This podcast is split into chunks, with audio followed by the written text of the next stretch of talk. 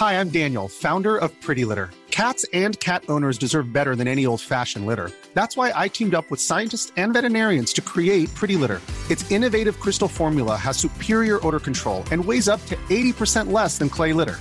Pretty Litter even monitors health by changing colors to help detect early signs of potential illness. It's the world's smartest kitty litter. Go to prettylitter.com and use code ACAST for 20% off your first order and a free cat toy. Terms and conditions apply. See site for details.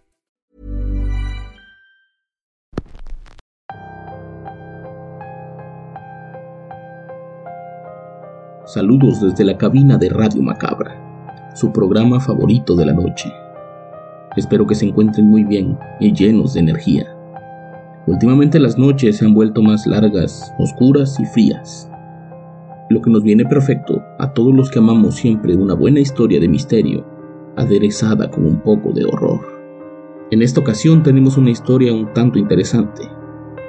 Siempre hemos escuchado relatos de aquellos navegantes de la noche que están ahí siempre viendo cosas que nadie más puede ver. Estoy hablando de los choferes de taxi que recorren la ciudad recolectando las más inquietantes historias que nos puedan regalar.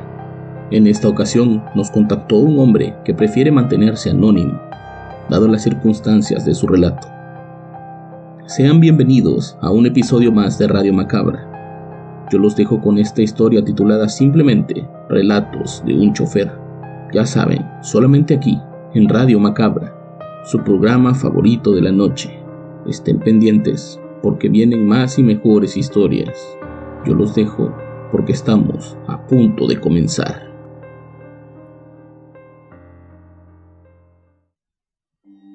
Gran parte de mi vida me dediqué a ser chofer. Por muchos años fui chofer de taxi y durante los últimos años me dediqué a ser chofer particular para personas con mucho dinero. En la profesión se escuchan tantas cosas que por momentos es difícil reconocer la realidad de la fantasía.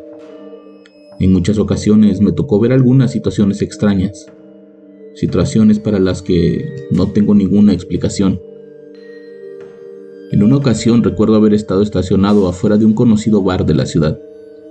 Eran cerca de las 4 de la mañana, un horario relativamente tranquilo para nosotros.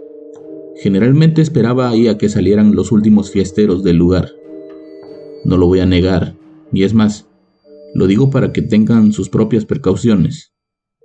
Me gustaba llevar a los más borrachos a sus casas, pues generalmente no saben ni qué hora es ni en dónde están.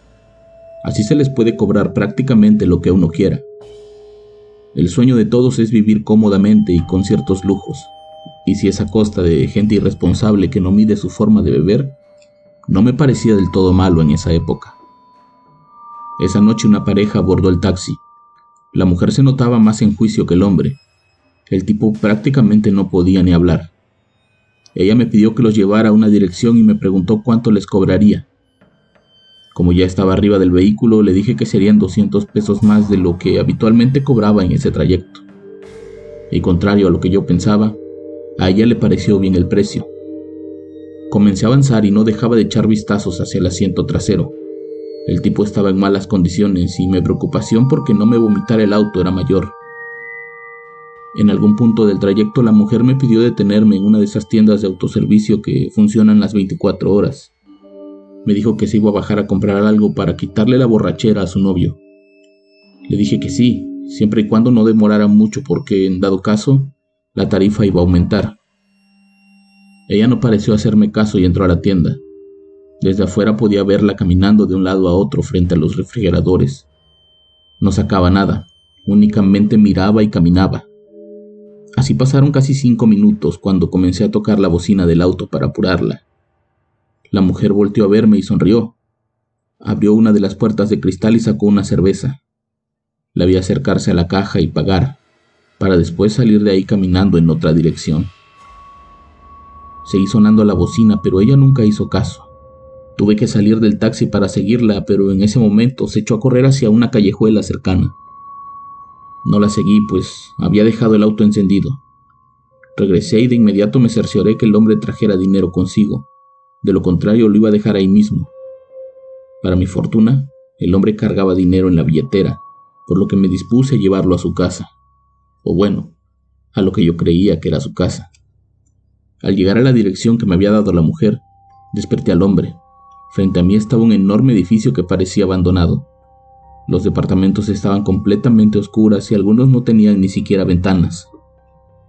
El hombre no reaccionaba, así que tomé la decisión de bajarlo y dejarlo durmiendo en la entrada del edificio. Mientras más tiempo pasaba yo ahí, más dinero estaba perdiendo.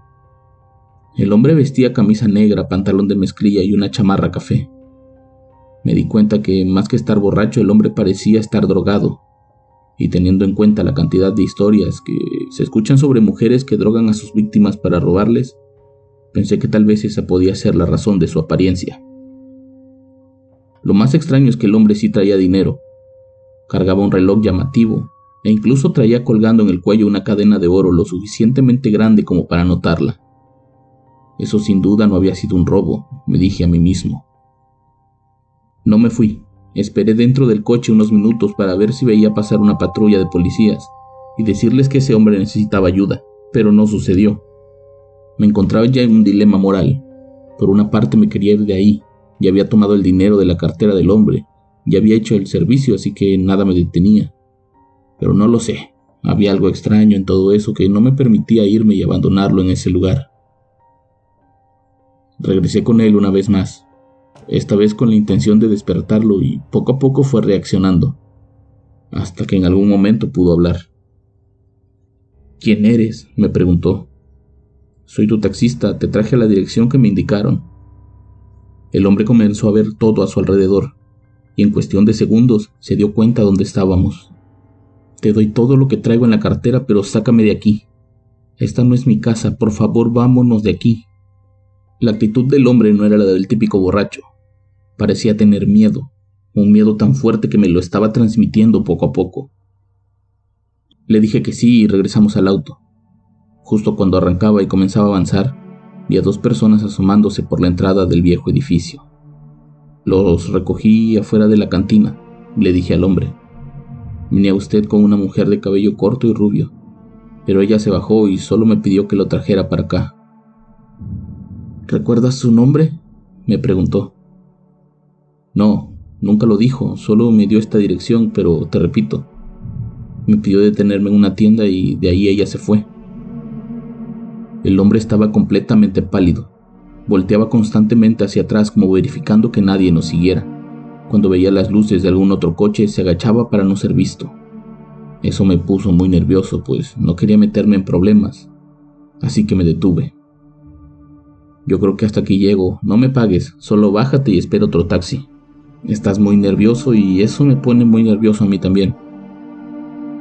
Por favor te pido, no, no me dejes aquí. Llévame a donde te dije, ahí te voy a dar más dinero, te lo juro, pero por favor no me dejes aquí. No, no puedo, amigo. Me estoy alejando mucho de mi zona y ya terminó mi turno. Bájate o llamo a la policía. El hombre no discutió más y se bajó para inmediatamente echarse a correr con un rumbo desconocido.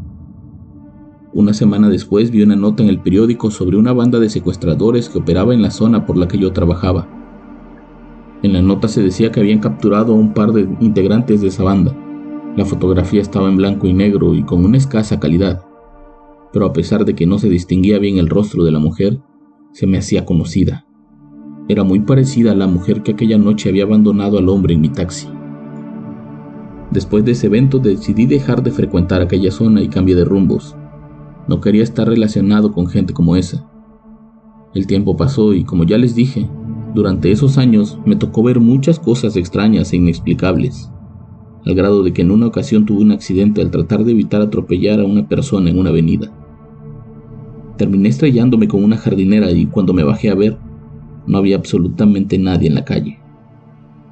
Nunca supe si había sido producto de mi imaginación o realmente se me había parecido un espíritu, pero tampoco lo quise averiguar. Con el tiempo dejé el taxi y comencé a trabajar para un conocido de la familia que tenía varios negocios. Realmente no sabíamos a qué se dedicaba, pero sabíamos que ganaba mucho dinero y me pagaba bastante bien. En un inicio el trabajo consistía en llevar gente de un punto a otro, casi siempre mujeres jóvenes y bellas en la misma dirección. En una noche podía llevar hasta cuatro mujeres y por cada una que llevaba se me pagaban dos mil pesos. Poco a poco el trabajo fue creciendo en responsabilidades y también en dinero. Gracias a mi confidencialidad, me fueron encargando otro tipo de trabajos. Recogía paquetes en una dirección y los entregaba en otra. No les tengo que explicar que aquello que recogía eran drogas, pero eso lo descubrí mucho tiempo después.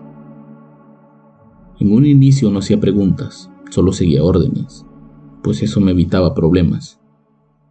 Una noche mi patrón me habló por teléfono y me pidió que fuera de inmediato a su casa, que necesitaba un trabajo urgente. Yo me imaginaba que necesitaba que lo llevara al aeropuerto o que trasladara a alguna de sus acompañantes, Spring is my favorite time to start a new workout routine. With the weather warming up, it feels easier to get into the rhythm of things. Whether you have 20 minutes or an hour for a Pilates class or outdoor guided walk, Peloton has everything you need to help you get going. Get a head start on summer with Peloton at onepeloton.com. no. Cuando llegué, su empleada doméstica me abrió la puerta y me dijo que fuera directo hacia la alberca.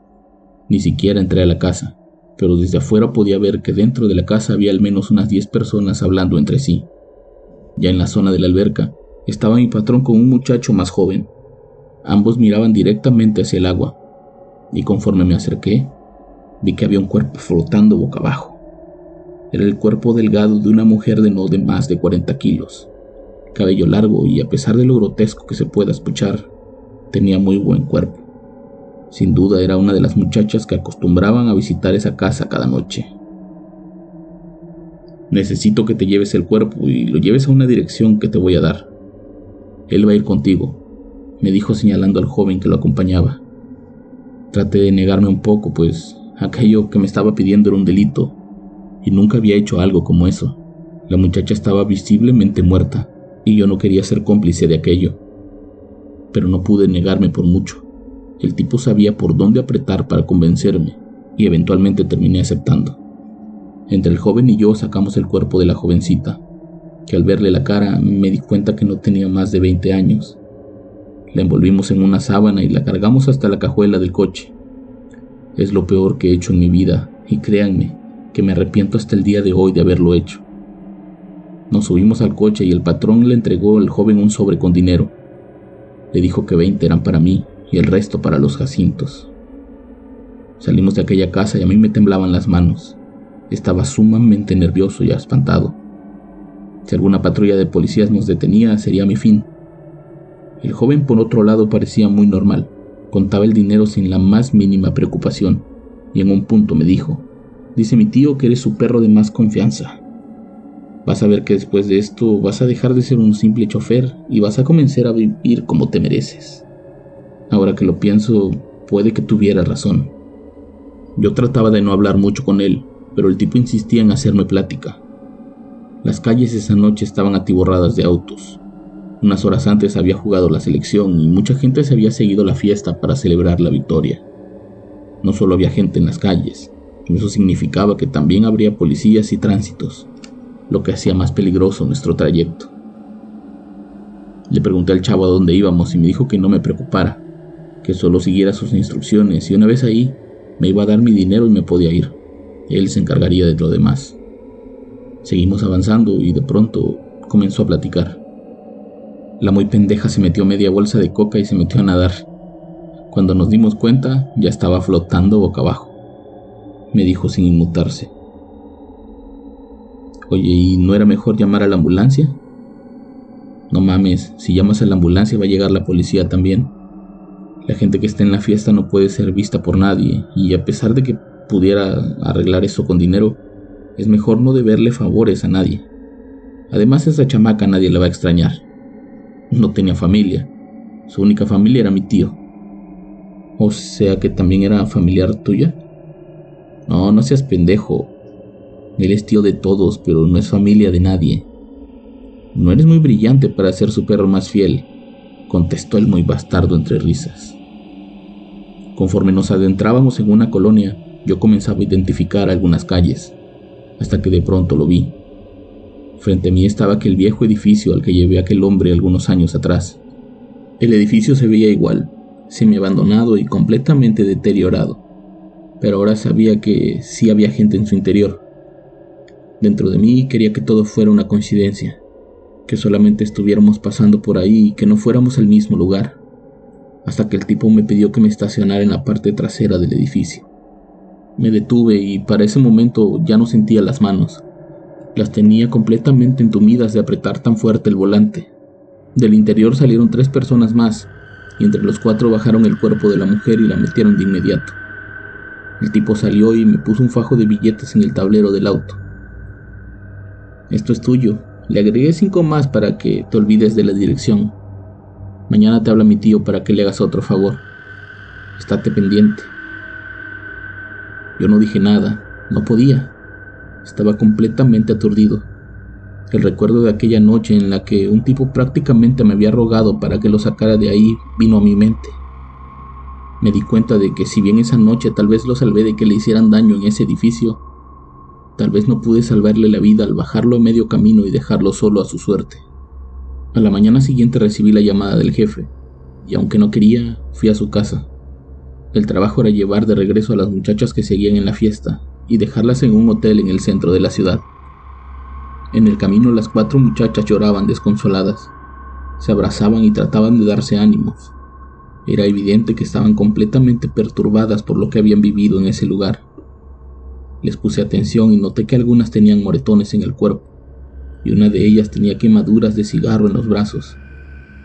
Me detuve en un semáforo y les pregunté que si no querían ir a otro lugar, que yo diría que las dejé en el hotel y que no sabía más. Pero ellas no confiaban en mí.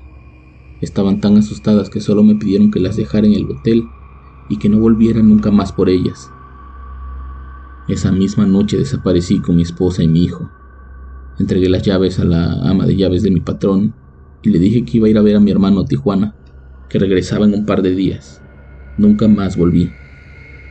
La realidad es que no tengo hermanos y por fortuna para ellos, mis padres murieron antes de que sucediera lo que les cuento.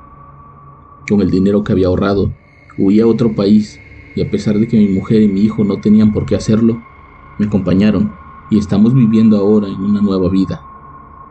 La vida de lujos con la que uno sueña, ahora es solo eso, un simple sueño. Me toca trabajar casi 12 horas al día para poder llevar comida a la casa. Mi esposa también trabaja en lo que puede y mi hijo estudia para poder salir adelante. Esta sin duda no era la vida que yo quería para ellos ni para mí, pero como me dijo aquel muchacho esa noche, ya estoy viviendo la vida que me merezco.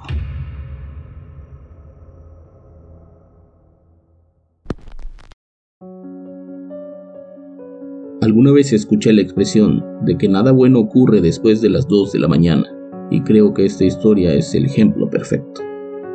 Yo los espero la próxima semana con más historias y con más Radio Macabra. Éxitos que te matarán de miedo. Buenas noches.